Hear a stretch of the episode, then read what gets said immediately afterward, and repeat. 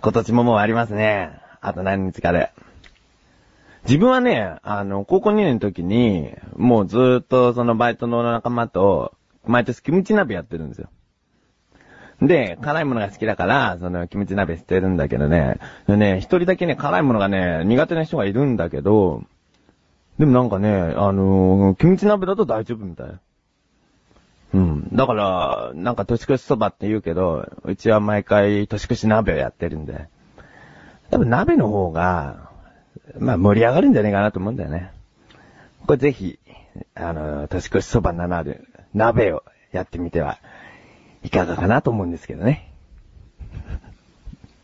で、あの、よく立ち上げる瞬間に、その、ジャンプする人とかいるでしょ？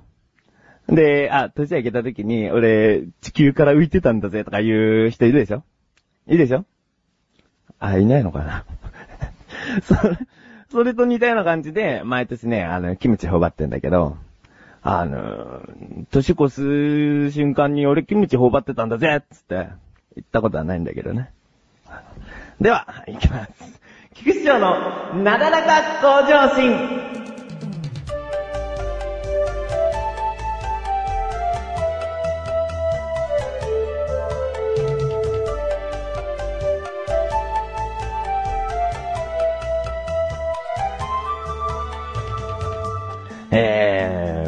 皆さん、フェチってありますよね。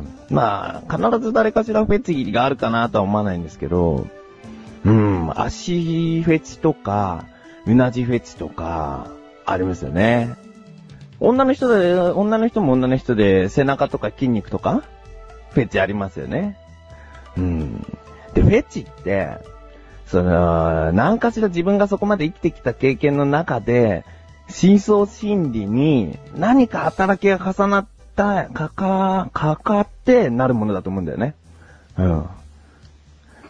ん。で、で、自分は、あの、メガネフェチなんですけどね。うん、言うなら。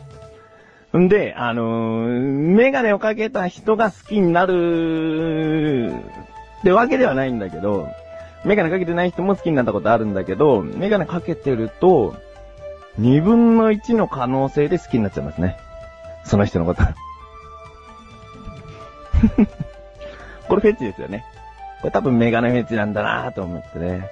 で、まあ、他のその足だとかうなじとかそういったフェチはよくわかんないけど、なんでメガネかけてる人に、こう惹かれるのかなっていうのをちょっと考えてみた。んで、一般的にはそのメガネかけてる人って、知的に見えるとか言うじゃない？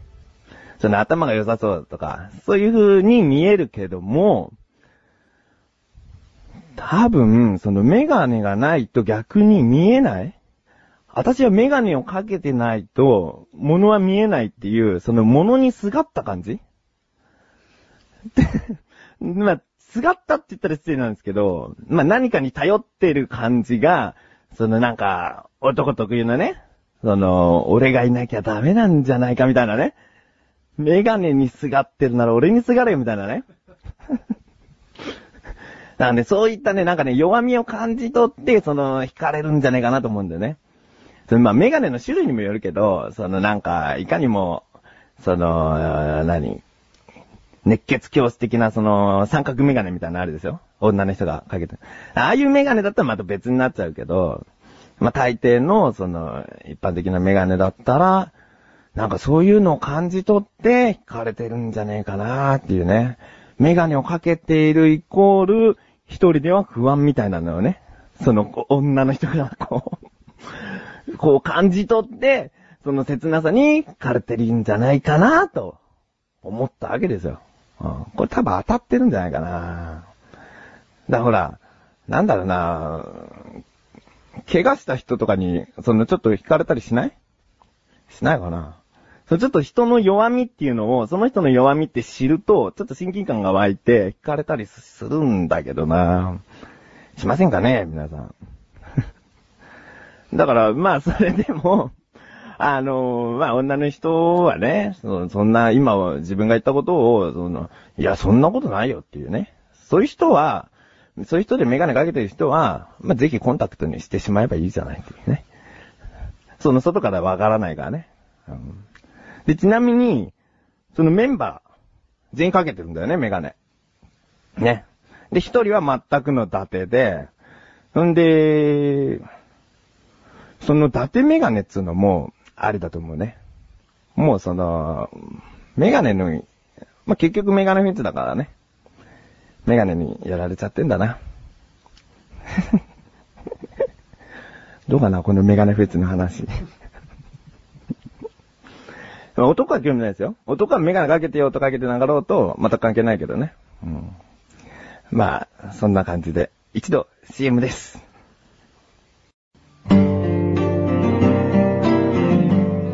介です。関本信也です。関本小高のワンルームでは皆さんのメールを大募集してます。あなたならどうするの？コーナー。とある危機的状況、あなたならどうするか教えてください。関もいじりのコーナーでも募集してます。答えのない無理難題は全部関くんに聞いてください。勘弁してください何でも答えます。関本小高のワンルームは好評配信中。2週間に一度の水曜日更新です。暇つぶしにぜひ。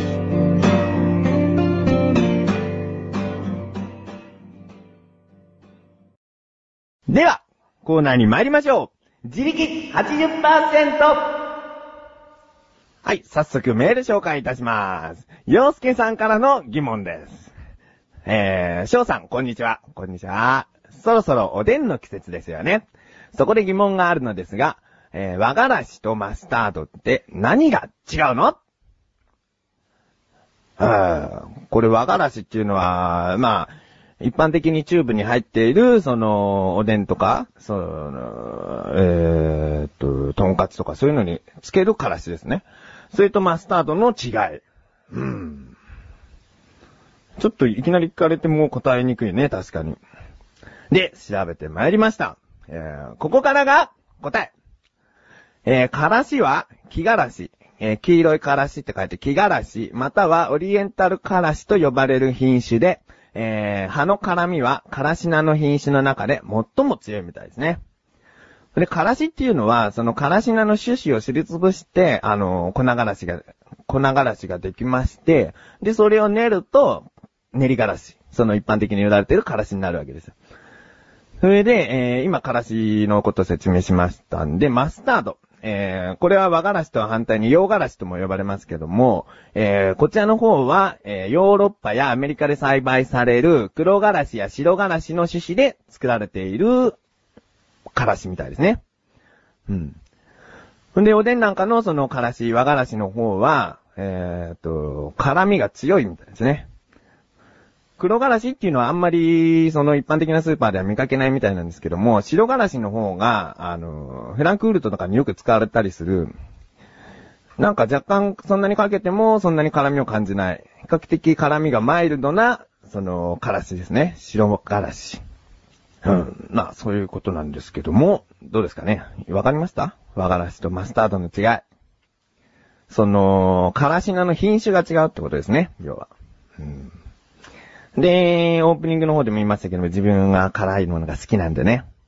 シューマイとかトンカツとかにたくさんつきますね。からしれんこんなんかもう最高ですね。うーん。えー、続きまして、自分からの疑問ですね。えー、いきます。サボるってそもそもどこの言葉なの？うーん、これわかりますかね？わかります？聞いたことある人は聞いたことあるかもしれないですね。で、サボるっていうのをパソコンとか携帯で変換しても漢字は出ないんですよ。うん。そんで、携帯の予測変換なんかだともうサボっていうのがカタカナで、ルがひらがなで、なんかもうそういう風に変換されるようになっちゃってますけども、それはどういった、何から来た動詞なのかなっていう疑問に思いまして、こちらの方も調べてみましたところ、ここからが答え。えー、サボるの、サボっていうのは、これ英語の略なんですね。サボっていうのは、サボタージュっていう言葉の略なんですよ。で、サボタージュするという言葉が略してサボるになったみたいですね。うーん。で、サボタージュっていうのが、まあ、そもそもどういう意味なのかっていうことで、辞書を引いてみましたところ、生産妨害行為破壊工作計画の妨害って意味らしいですね。だからこれ、とんでもないことしそうですよね、サボるってね。ねえ、仕事サボるねとか言うんですよ。え、お前、これから破壊工作すんのかよみたいな。ちょっと授業サボるわってさ、その場にいないからむしろ、そ、そんな奴いなかったら進みそうなのに、計画の妨害、計画の妨害してくるわ。つって、教室抜け出すんですね。これだから、もしかしたらなんか使い方、ちょっとおかしいかもしれないですね。まあ、造語っちゃ造語なんで、あの、そのね、あの、手を抜くとかなんかそういう感じに捉えてもいいかもしれないですけどね。なんかそう、なんかこれを聞くと、サボるっていうのなんか、あんまり頻繁に使うのも良くないなと思いましたね。なんかね。うん、これはちょっと知らなかったなまあそんな、そういった感じで今日は二つ、洋介さんからのメールもありましたけども、二つご紹介いたしました。えー、また、こういった、えー、疑問の方をお待ちしております。今回は、えー、からしとマスタードの違いと、サボるの意味の方を調べてきたんですけれども、間違っていたところありましたら、教えてください。えー、投稿フォームの方でお待ちしておりますので、えー、ぜひ、ふるって投稿してください。よろしくお願いします。以上、自力80%でした。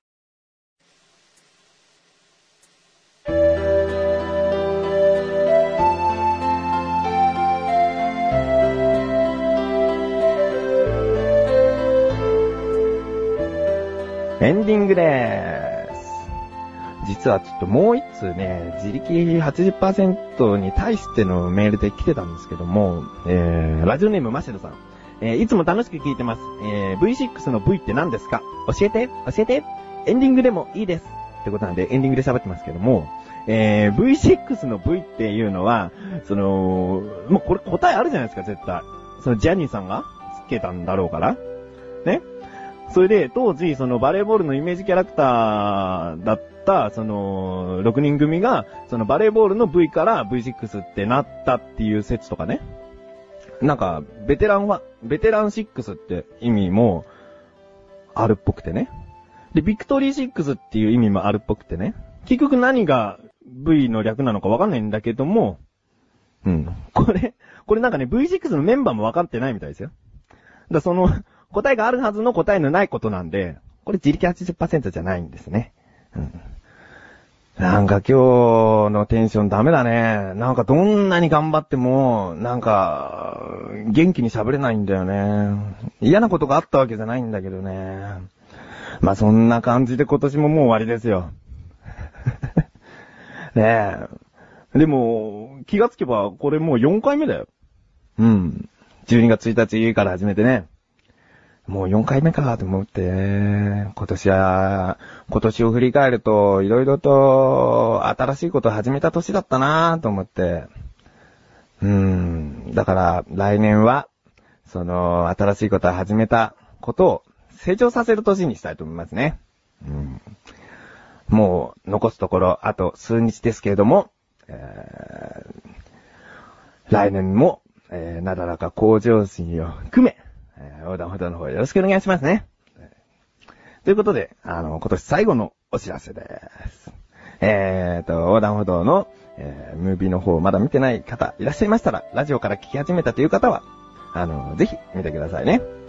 それから、あの、各番組の方と、ムービーの感想なんかの方も、えー投稿メールの方お待ちしております。あと、今、あの、商談歩道というブログの方も書いておりまして、えー、最近結構メンバーの話とか、ちょこちょこ書いてますんでね、あのーぜひちょっとメンバーを知る感じで見ていただけたらなと思いますね。はい。では、こういったわけで、今年最後のなかなか向上心でした。来年もよろしくお願いいたします。お疲れ様です。良いお年を